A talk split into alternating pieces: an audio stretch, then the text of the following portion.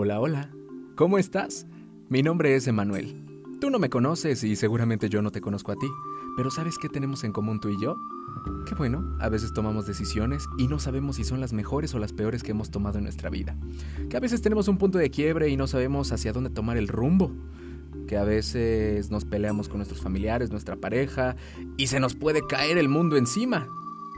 Y bueno, lo único que importa aquí entre tú y yo es que sepas que yo soy un chavo, no tan chavo, que te estará platicando cosas de chavos o no tan chavos.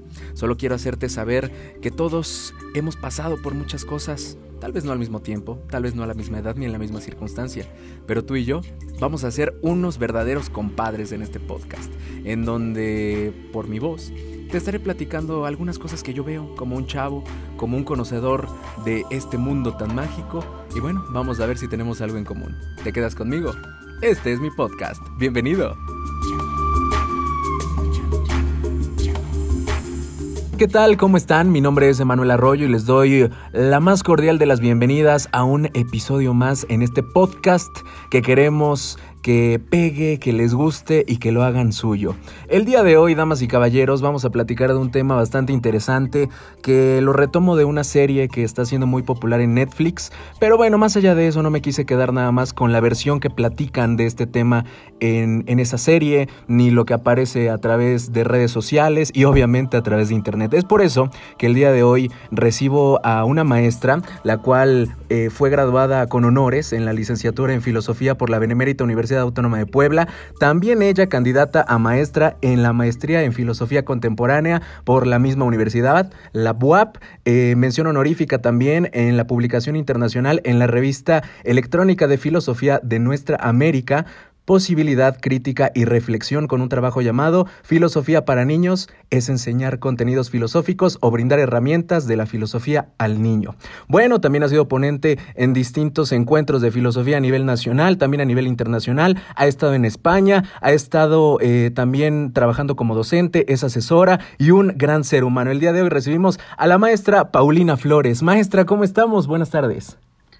Hola Emanuel, eh, me encuentro muy bien, muchas gracias, espero que tú también estés igual. Eh, agradezco esta, esta amable invitación que me haces a platicar sobre estos temas siempre tan eh, interesantes, tanto para nosotros como para toda tu audiencia. Muchísimas gracias. Bueno, algo que estábamos platicando es sobre el tema de Friedrich Nietzsche con este superhombre que él lo llama, él lo cataloga así. Eh, lo vamos a hablar tal cual se lee en español, el Ubermensch o el Hubermensch.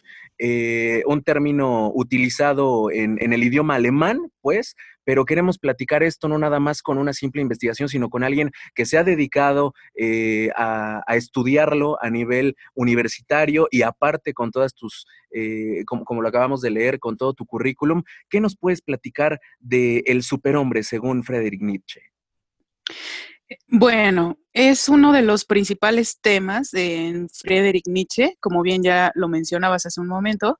Eh, regularmente Nietzsche se vuelve famoso precisamente por, por este término, junto con otra frase también como muy famosa que es la muerte de Dios. ¿no?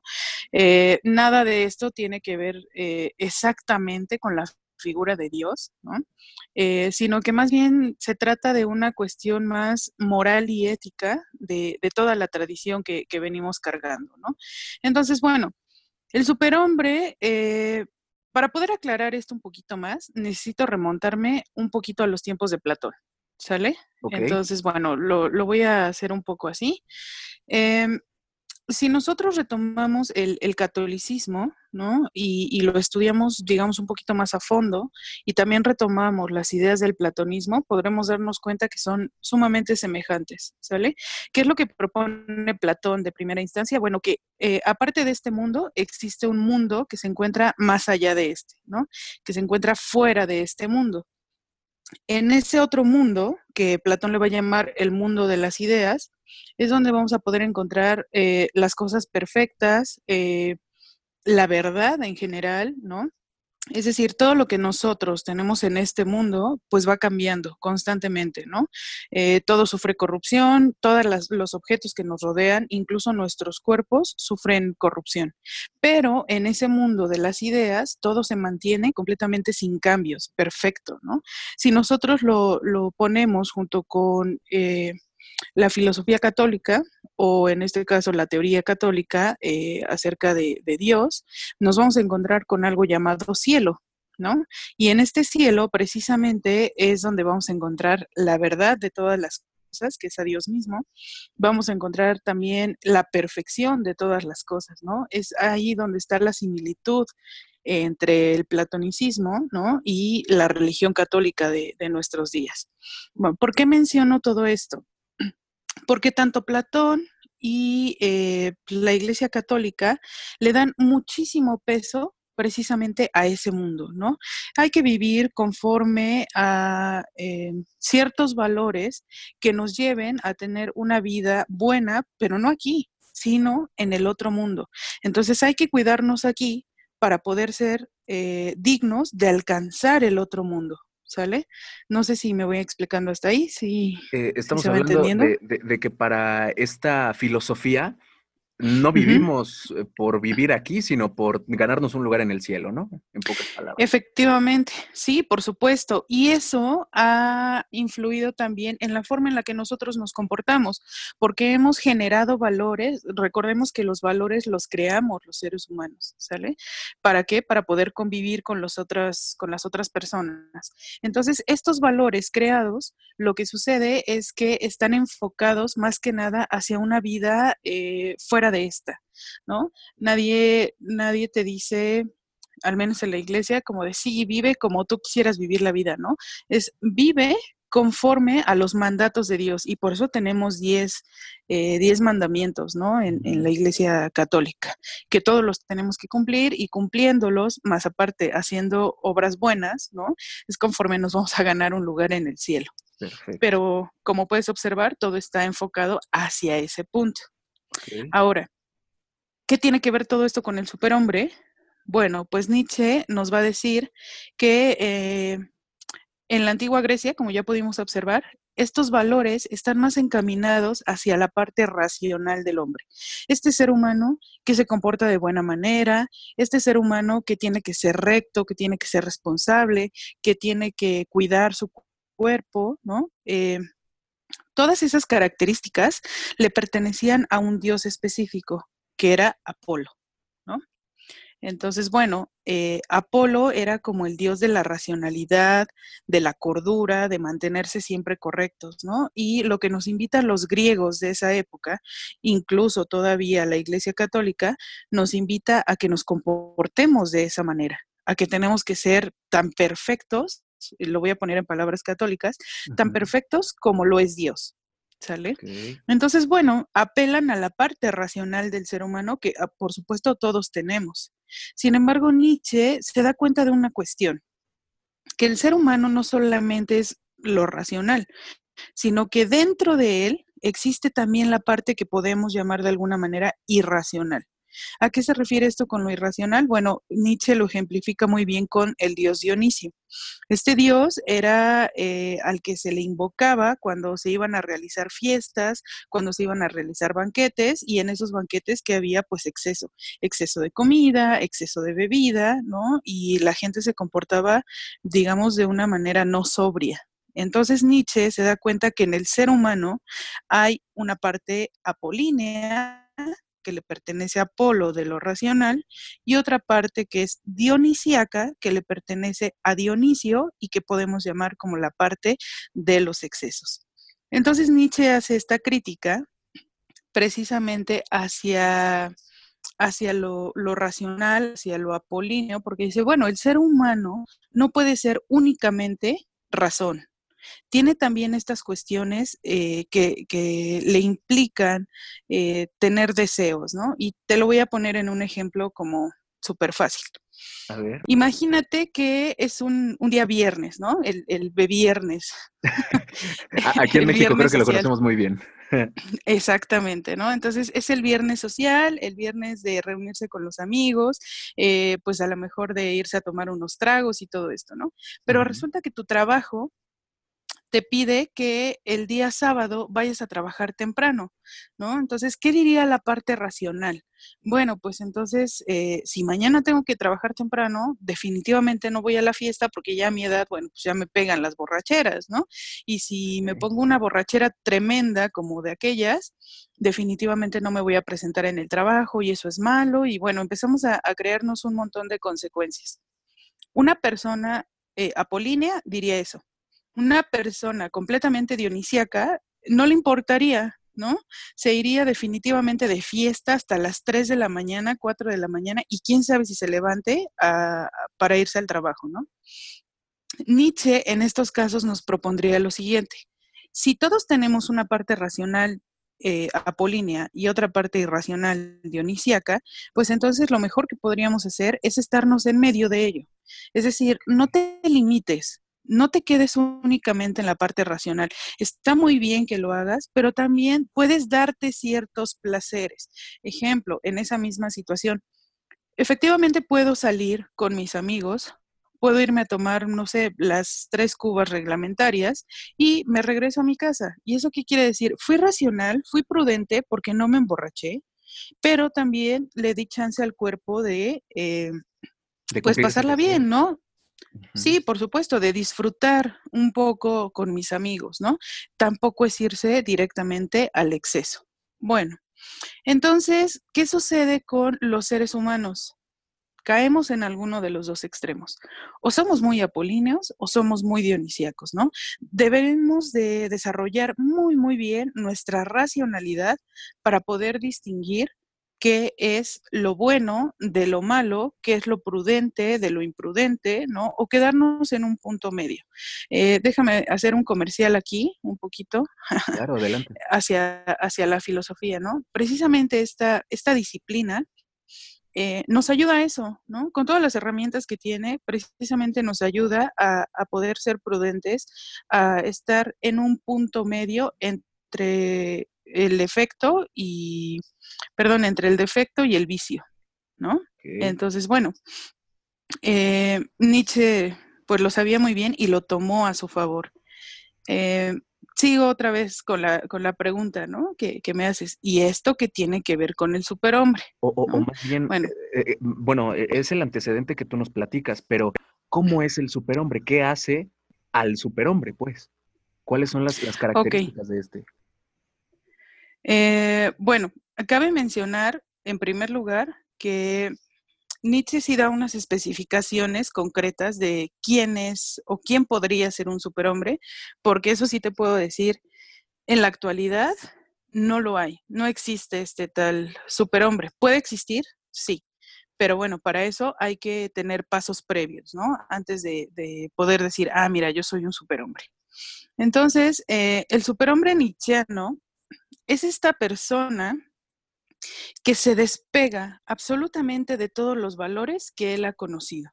El que se aleja de toda esta tradición moral, lo que platicábamos hace un momento, el que efectivamente sabe diferenciar entre lo muy racional y lo muy vicioso, ¿no? El que sabe que tiene esta parte eh, que le permite tener deseos y que la aprovecha. ¿No? Eh, y aparte de todo, pues que no siente culpa por, por haberlo aprovechado. ¿Sale? Entonces, bueno. Eh, ¿El superhombre es una oveja negra en comparación con los otros, con las otras personas? Bueno, Nietzsche menciona algo parecido, que es precisamente eh, que el seguir las, las reglas morales de las demás personas sería tener una mentalidad de rebaño. Obviamente esto nos está hablando de, pues, de ovejas, ¿no? De que las personas siguen a, otras personas, pero en cuanto a los valores morales, ¿no? Entonces, más que, más que una oveja, eh, mm, el superhombre propondría a, a este individuo como algo más allá de las ovejas, algo que precisamente se aleja de todo lo que tendría que ser una oveja, ¿no? Porque bueno, si decimos oveja negra se quedaría como oveja, pero no. Aquí Nietzsche nos dice, no, aléjate absolutamente de todo lo que tenga que ver con ese tipo de moralidad. Tú disfruta, tú vive, ¿no? Pero también sé prudente. Esa es la, indicación de Nietzsche. Así es. Entonces, bueno, podríamos decir que esa es una característica del superhombre de Nietzsche, que no es oveja, que se apartó ya tanto que dejó de ser oveja, dejó de ser este, este animal que sigue a las masas, ¿no? Em, más bien, Nietzsche nos propone ciertas ahí, ciertas transformaciones para poder llegar a lo que es el superhombre. Entonces, eh, bueno, no sé si quieres que te las comente rápidamente. Sí, claro. Precisamente quería retomar antes de que nos platiques estas transformaciones. En muchas lecturas sobre el superhombre se habla de que este es el que se rige con sus propios valores, que tiene sus propias reglas, que se atreve a hacer las cosas, que va en contra de los demás, como bien lo decíamos. Entonces, eh, por eso yo te preguntaba, ¿no? ¿Cuál es la manera? Porque cualquier persona ahorita al escuchar esto, él dice, pues yo me considero un líder, yo me considero que, me atrevo a hacer las cosas con miedo y todo, pero las hago. Pero eso no los hace un superhombre, ¿correcto? No, definitivamente no. Em, debemos entender que esto es un concepto completamente moral. ¿Sale? Porque como bien dices, los individuos podemos decir, es que yo me aviento a lo que sea, ¿no? Es que, bueno, y ahí estamos diciendo la definición de ser un temerario, más no un superhombre, ¿no? Entonces te puedes aventar a lo que sea, ¿no? Pero aquí algo fundamental para Nietzsche y que pues de hecho pertenece a esa categoría de filosofía es que Nietzsche es vitalista, ¿sale? ¿Qué significa el vitalismo? Bueno, que pone por sobre todas las cosas al concepto de vida hasta arriba, ¿sale? Entonces, bueno, el superhombre es aquel que vive, que vive bien y que vive valorando su vida, ¿sale? Entonces, bueno, eh, todo lo que nos proponga vaya alejado de las demás personas, en definitiva nos podrían acercar a ser un superhombre, ¿no? Eh, un, ejemplo rápido de ello podría ser las personas que se independizan de sus padres, ¿no? Por ejemplo. Pueden decir, sí, definitivamente eh, yo soy capaz de independizarme y eso implica también una ruptura con los valores de, de la casa, ¿sale? Por ejemplo, si en tu casa no te dejaban hacer ciertas cosas que a ti te gustan, ¿no? Cuando tú vivas solo, definitivamente lo vas a poder hacer y muchas veces nuestros padres nos los dicen, ¿no? Cuando tengas tu casa, pues tú sabrás lo que haces, ¿no? Y tú decidirás cuando estés en tu casa, pero por el momento vives en mi casa y se hace lo que yo digo. Entonces, eh, bueno, esta, esta idea, ¿no? De poder ser, eh, ¿cómo llamarlo? Independiente, que también es una característica del superhombre, eh, esta idea de ser independiente pues nos acerca un poquito más porque entonces proponemos en nuestra casa nuestros propios valores. Si a mí me gusta tomar leche directamente del envase, pero en mi casa no me lo permiten mis padres, ¿no? Por ejemplo, en la casa de mis padres no lo voy a hacer. Pero cuando yo vivo de manera independiente, entonces voy, abro el refrigerador y me bebo la leche directamente del envase. ¿Por qué? Porque simple y sencillamente no quiero lavar platos. Y ahí estoy haciendo una ruptura con la tradición de mi casa por ejemplo, ¿no? Habrá algunos otros ejemplos, por supuesto que más complicados, pero en eso consistiría, ¿no? La, esta, em, pues este atreverse en Nietzsche, ¿no? Es atreverse a romper con los valores ya establecidos, pero eso no significa que me voy a quedar sin valores, al contrario, voy a construir valores que vayan eh, conforme a mi vida, a salvaguardar mi vida. Sí, efectivamente propios, ¿no? Eh, y que no afecten a los demás, que pueda vivir de manera apolínea y dionisíaca al mismo tiempo, por llamarlo de alguna forma. Con ese equilibrio que, nos estabas compartiendo. Ahora, retomando lo que nos decías sobre estas transformaciones que tiene que sufrir eh, o que tiene que pasar el hombre para llegar a convertirse en este superhombre, según Nietzsche.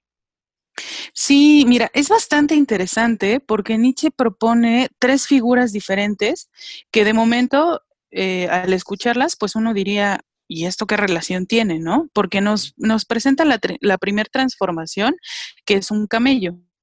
Primero somos camellos, después nos dice que nos tenemos que convertir para llegar al superhombre en leones, ¿no? Y la última figura es un niño. Entonces uno dirá, bueno, ¿qué tienen que ver esas tres cosas, no? ¿Qué tiene que ver? se asimilan, ¿no? Por supuesto, ¿no? Como que primero un camello, luego un león y luego un niño. Pero la verdad es que Nietzsche es bastante atinado en ese aspecto y si me permites explicártelo, pues lo, hago con mucho gusto. Adelante, por favor. Muy bien. Eh, Nietzsche nos dice que las personas del rebaño, ¿no? Eh, recuerda que hablábamos hace un momento de, ovejas, ¿no? Estas personas del rebaño, eh, pues bueno, también tienen la característica de ser como los camellos. ¿Ok? Entonces tú te preguntarás, bueno, ¿y cómo es un camello? Yo te preguntaría también a ti, ¿para qué sirve un camello? Pues yo creo que para trasladarte, ¿no? Efectivamente, sirve para cargarte, para llevarte en sus espaldas, ¿no? Entonces, Nietzsche nos menciona que el camello es así literal una bestia de carga. ¿Con qué carga? Con toda la tradición moral que se viene arrastrando pues desde los griegos y si alguno de nosotros eh, sigue la fe católica, pues por supuesto que arrastra este tipo de valores, los carga encima. ¿no? Entonces, bueno, esta figura representa, si, si tú te fijas, eh, un camello, para cuando tiene que subir a alguien a su espalda, en primer lugar se hinca, ¿no? Se arrodilla ante las demás personas y entonces ahora sí carga con ellas. Si nosotros nos ponemos a pensar en los valores católicos eh, o en los valores de la tradición, son precisamente eso, casi casi ponernos de tapete para las demás personas porque recuerda que hay que sufrir. Recuerda que eh, Cristo murió y sufrió por nosotros y nosotros debemos de tener también esa humildad para este, ponernos ahí con las, con las demás personas, ¿no? Tenemos que sacrificarnos por el otro. Y Nietzsche ve el sacrificio por el otro como algo terrible. ¿Por qué? Porque aquí uno de los valores que interesa es precisamente la individualidad. Es decir, que nosotros como seres humanos seamos capaces de salir adelante por nosotros mismos, ¿no? La caridad para Nietzsche no está permitida. Aquella persona que es débil y que siempre se va a sentir débil, pues ahí déjenla, ¿no? No necesita ayuda de nadie. Tiene que darse cuenta esa persona que por sí misma tiene que salir adelante. Entonces, si tú te haces cargo de tu vida, si tú dejas de ser un camello, si dejas de cargar a las personas, si dejas de cargar toda la moral, entonces va a venir la otra transformación, precisamente que es el, león. Así es. Entonces, ¿cómo es, eh, ¿cómo es este león? Bueno, a pesar de que vive en manada, vive en manadas aisladas. ¿Sale? Y solamente puede reinar en su manada. Si lo ponemos con el ejemplo anterior, digamos que cuando estamos en la casa de nuestros padres, somos como el camello, ¿no? Porque al final de cuentas tenemos que rendir eh, cuentas a nuestra casa, tenemos que y cargamos con toda la moral que tú decías.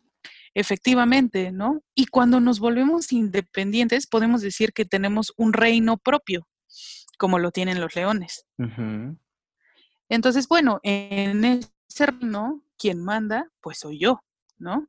Entonces, cuando yo me convierto en un león, es cuando yo puedo empezar a proponerme mis propias acciones, mi propia moral, ¿no? Todo lo que estoy empezando a construir algo eh, ético y moral, pero ya desde mi individualidad.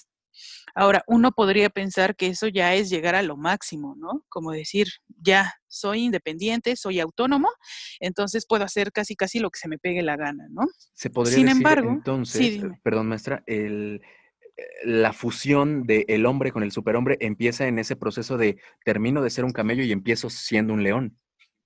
Sí, por supuesto. Porque bueno, hay personas que prefieren ser camellos toda su vida. Y digo, es, es, cuestión de cada quien, ¿no? Pero Nietzsche lo verá ahí como algo completamente despreciable, ¿no? No nos podemos quedar en la etapa del camello.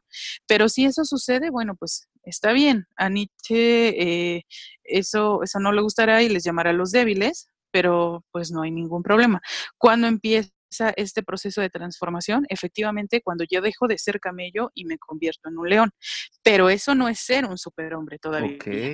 Porque falta el último, la última transformación, que es la del niño.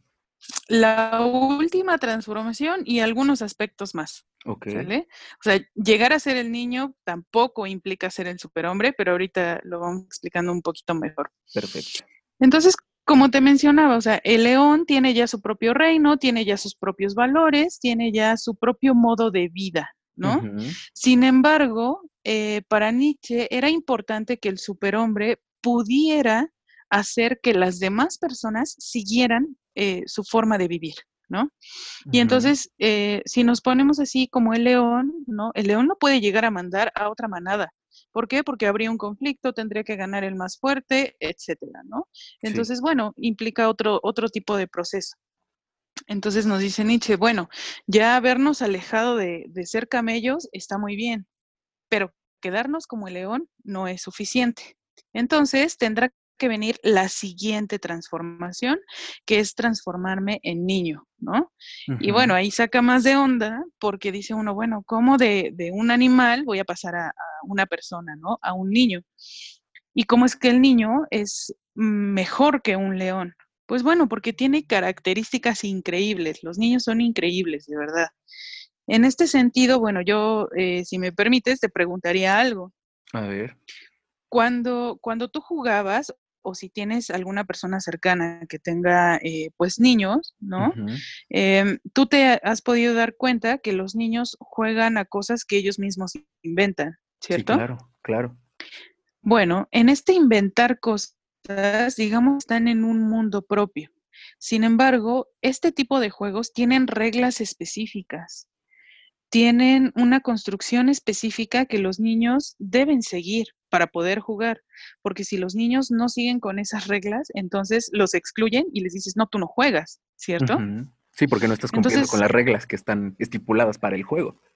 Por supuesto. Entonces ahí, en ese punto, Nietzsche ve que efectivamente los niños tienen la capacidad, aparte de ser independientes y autónomos, de crear sus propias reglas y de seguirlas. Mm.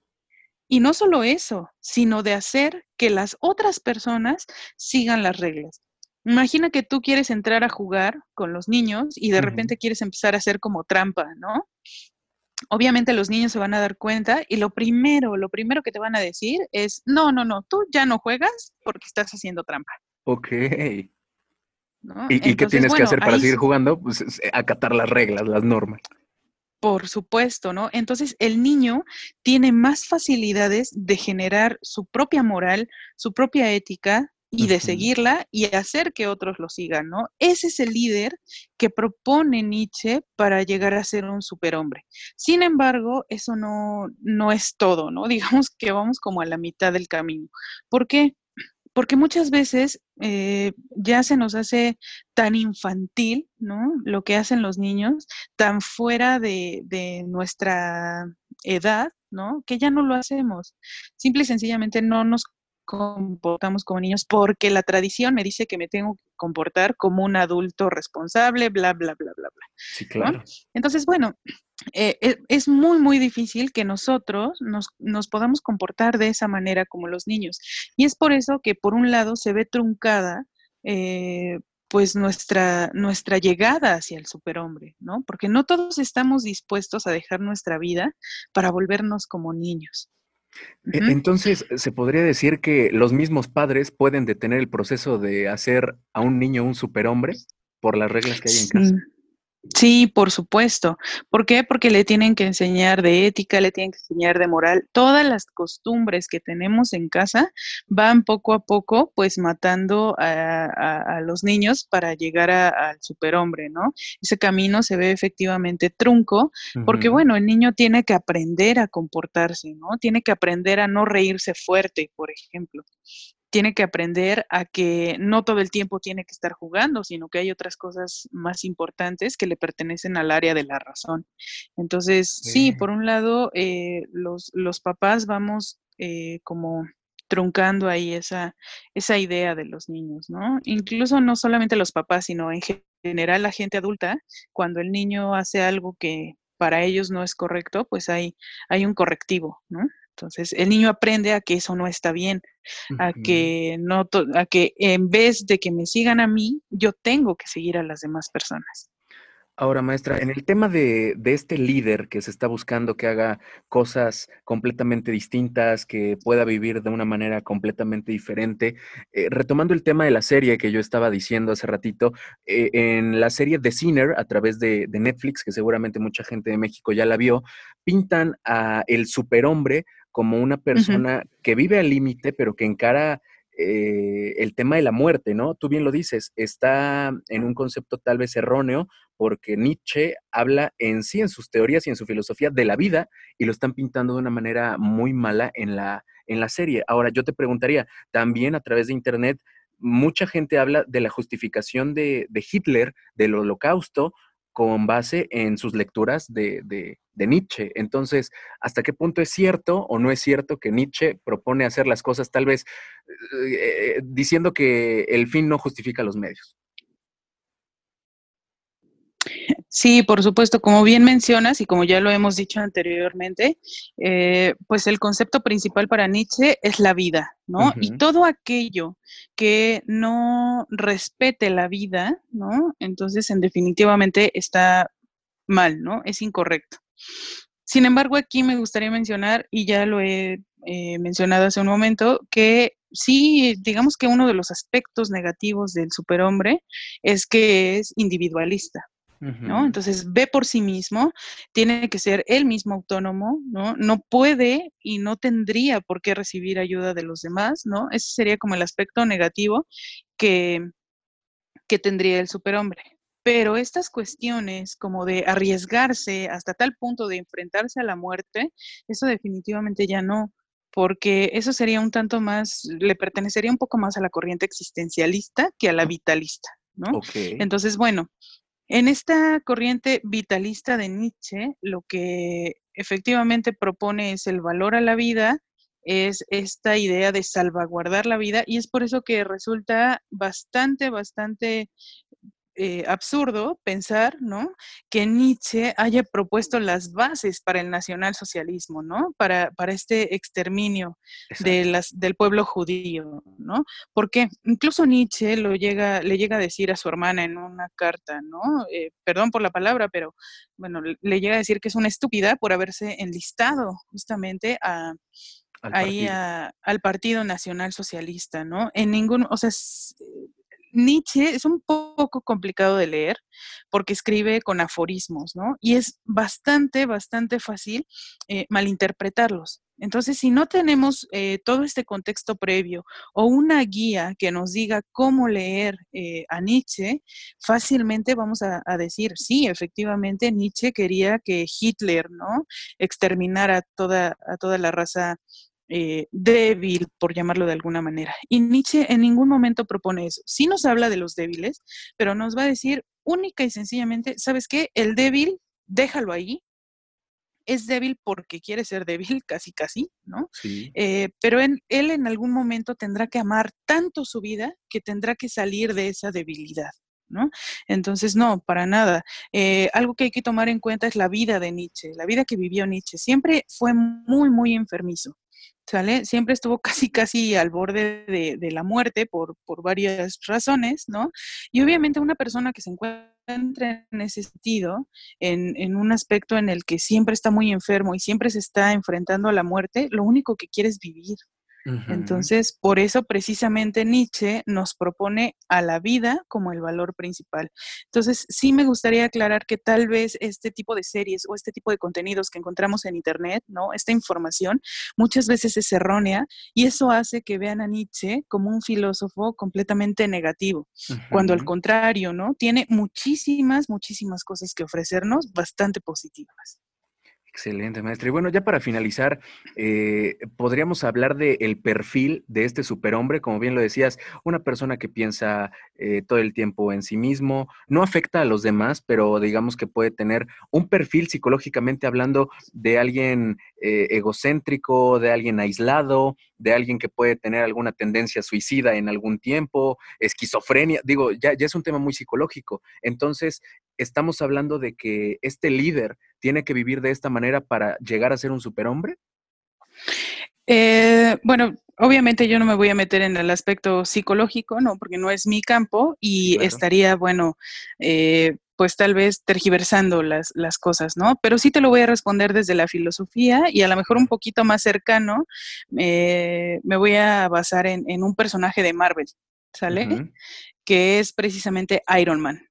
Tenemos a esta figura de Iron Man precisamente como este eh, científico que es muy individualista de principio en las primeras películas, como nos lo muestran, ¿no? que es muy individualista, que es egocéntrico arrogante. y se le nota bastante arrogante, ¿no? Pero la verdad es que eso debe de tener el superhombre, porque recordemos que Tony Stark también se está muriendo. ¿No?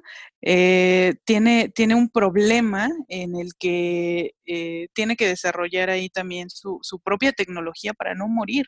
Entonces él está viendo por sí mismo. Pero ya en las demás películas, ¿no? Eh, vamos viendo que esa misma arrogancia se va quitando un poco y va teniendo ya ciertas muestras como de, de ayuda hacia las demás personas. Si bien no lo hace siempre, eh, sigue siendo eh, esta persona pues individualista, ¿no? Y, lo digo en comparación, por ejemplo, con el Capitán América, ¿no? Porque el Capitán América efectivamente es esta persona que es más comodada al pueblo, al pueblo norteamericano. Exactamente, ¿no? Es más lo apolíneo, si nos damos cuenta, el Capitán América es más racional, piensa más las cosas, y en este sentido Iron Man no. Iron Man, Tony Stark se dedica un poquito más, le da más chance al placer, ¿no? Entonces, bueno, pero también por supuesto que tiene la parte apolínea porque también es responsable. Sí hace inventos ahí que, bueno, pueden poner en riesgo a la población, pero no es culpa de él, sino de las personas que utilizan sus inventos. Entonces, él está tratando de hacer a la, gente más poderosa de lo que pudiera ser, ¿no? ¿Por qué? Porque él también lo hizo consigo mismo al generar todo este traje de, Iron Man. Entonces, bueno, espero que con eso haya quedado un poquito más claro cómo sería la imagen actual de un superhombre. Digo, tampoco estoy diciendo que, eh, Iron Man sea el superhombre, sino que puede ser lo más cercano. Sí, claro. Por supuesto. Entonces, pero es como lo más cercano. Y retomando esta, esta conclusión, yo creo que también a nivel filosófico, la manera en la que Nietzsche nos plantea la vida, de poder llevar ese equilibrio, yo creo que sería la manera ideal de manejarnos no solamente en el tema del superhombre, sino de toda nuestra vida.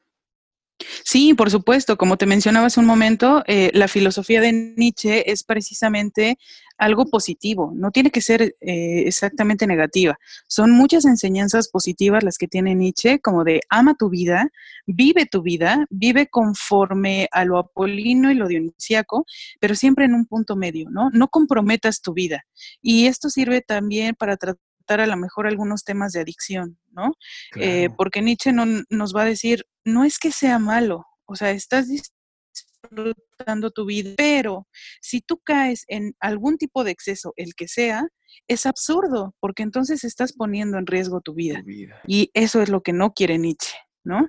Es aquí al contrario, ama tanto tu vida que, y esto tiene que ver con un concepto de eterno retorno, ¿no? La pregunta sería, si tú vivieras o volvieras a vivir tu vida tal cual la llevas ahora, ¿te gustaría volverla a vivir o habría algo que, quisieras cambiar? Si la respuesta es no, pues hay muchas cosas que quiero cambiar porque cometí errores, lastimé personas, no sé qué, no sé cuándo, Nietzsche nos va a decir, pues entonces cambia, ¿no? Imagínate, piensa, vive pensando que tú vas a vivir esta vida que tú llevas por siempre y se va a repetir y se va a repetir como un bucle interminable, ¿no? Y vas a volver a pasar exactamente las mismas cosas. Y si tú quieres vivir bien y no quieres vivir arrepentido de nada, entonces cambia la forma en la que estás viviendo ahora, ¿no? Perfecto. Pues maestra Paulina, te agradezco mucho que nos compartas tanto conocimiento el día de hoy. Nos acabas de dar una, una masterclass sobre el Übermensch. Eh, ah, eh, también me, estabas este, diciendo, tú sí sabes cómo se pronuncia en, en, alemán, ¿no?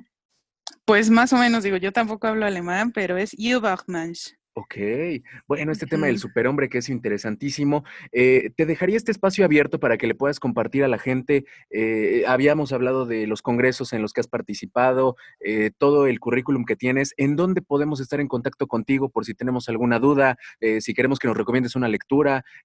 no sé qué proyectos traes en puerta para, para que la gente también te pueda seguir.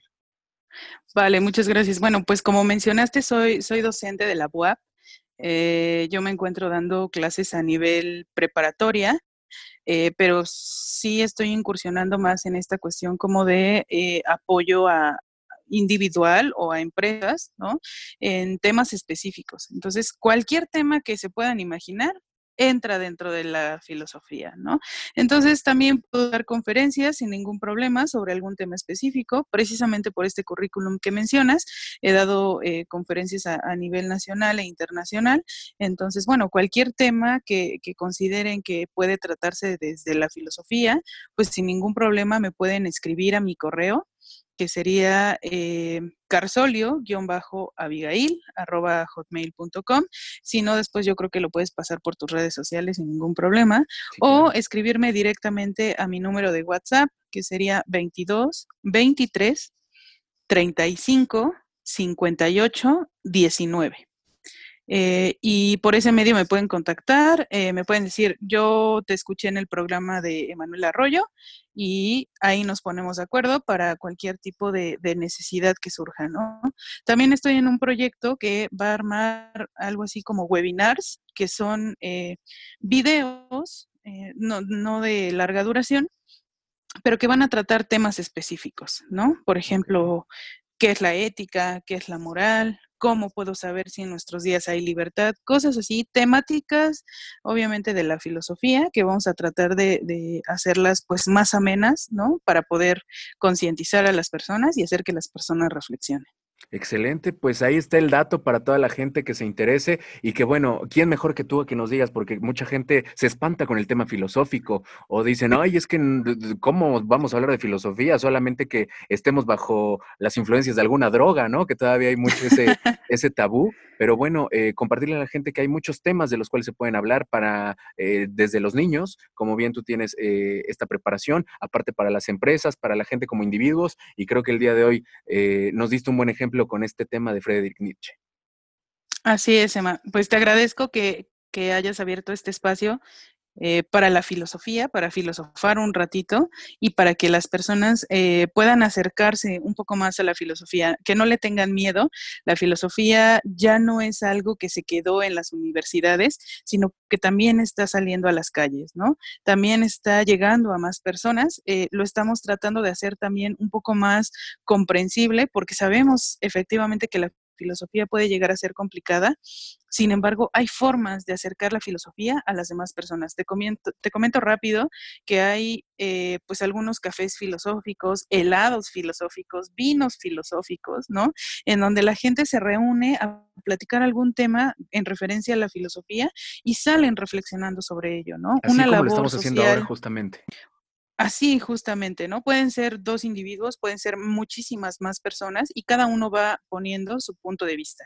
Y también eh, la filosofía como labor social se está acercando a las cárceles, ¿no? Estos lugares de, de la sociedad que pensamos que no deberían de tener una importancia mayor, ¿no? Por supuesto que deben tenerla para ayudar a estas personas a reflexionar precisamente sobre su comportamiento, sobre la vida, sobre qué los llevó a estar en ese lugar, ¿no? Entonces, eh, te vuelvo a mencionar, te agradezco muchísimo este espacio para la filosofía y espero que no sea la última vez que, que me invites a este proyecto. No, el, el, espacio está abierto y ya así como ahorita hablamos de Nietzsche, podemos hablar de cualquier otro o de cualquier tema sin, sin ir bajo la influencia de un solo filósofo. Y bueno, ahí está la invitación, queda eh, atenta para toda la gente que nos esté escuchando pues para que si quieren tomarse un café filosófico o un vinito filosófico, te busquen a través de, tu número de contacto. También lo vamos a estar posteando aquí en las redes sociales. Y nuevamente agradecerte, felicitarte por esta gran preparación que tienes, por la edad. Eres una chica muy joven, con mucho talento y con un futuro enorme. Y creo que eres un, un gran agente de cambio desde la filosofía, desde la rama que tú estudiaste, que a ti te gusta. Y bueno, vamos a estar muy pendientes de todos los proyectos que tengas en puerta. Vale, Manuel, muchísimas gracias. Que esté muy bien y hasta pronto a toda la audiencia y a ti también. Excelente, pues damas y caballeros, aquí termina un episodio más de este podcast. Los espero la próxima semanita con más sorpresas, con más invitados y con muchas, muchas más charlas. Muchas, muchas gracias.